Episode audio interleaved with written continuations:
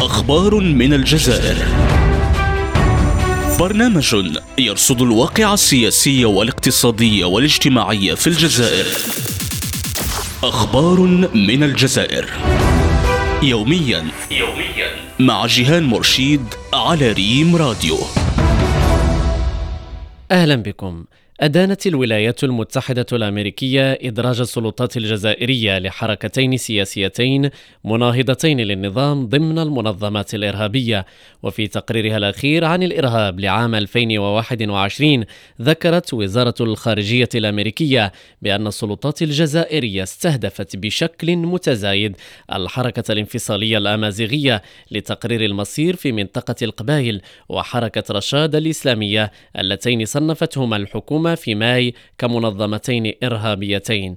وأضاف المصدر ذاته أن الولايات المتحدة ترى أن اعتبارات سياسية أكثر منها أمنية. وراء هذا التصنيف إذ أن الحركتين تنتقدان الحكومة بشدة. ولم يبدو أنهما ارتكبتا ما تصنفه الولايات المتحدة على أنه أعمال إرهابية.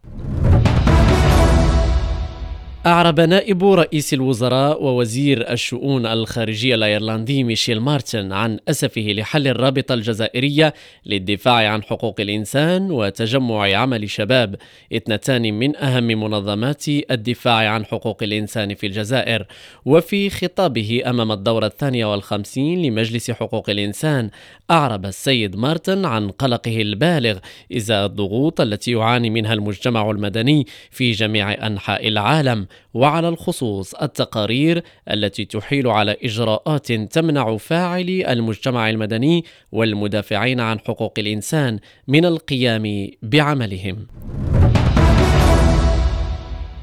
الفساد مستشر بالجزائر. نجل أحد السياسيين الكبار ومسؤول سامي في الدولة سابقا يواجه تهما ثقيلة تمس بأمن الدولة في ملف فساد طال شركة الخطوط الجوية الجزائرية إلى جانب عدة تهم أخرى وجهها له عميد قضاة التحقيق لدى محكمة بئر مراد رايس.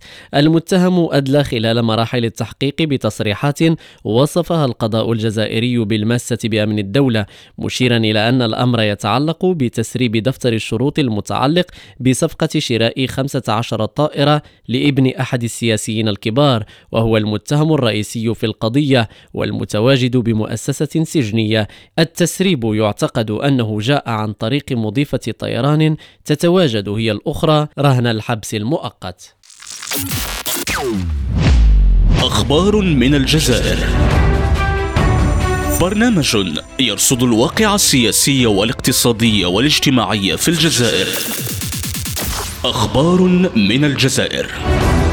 يوميا يوميا مع جيهان مرشيد على ريم راديو.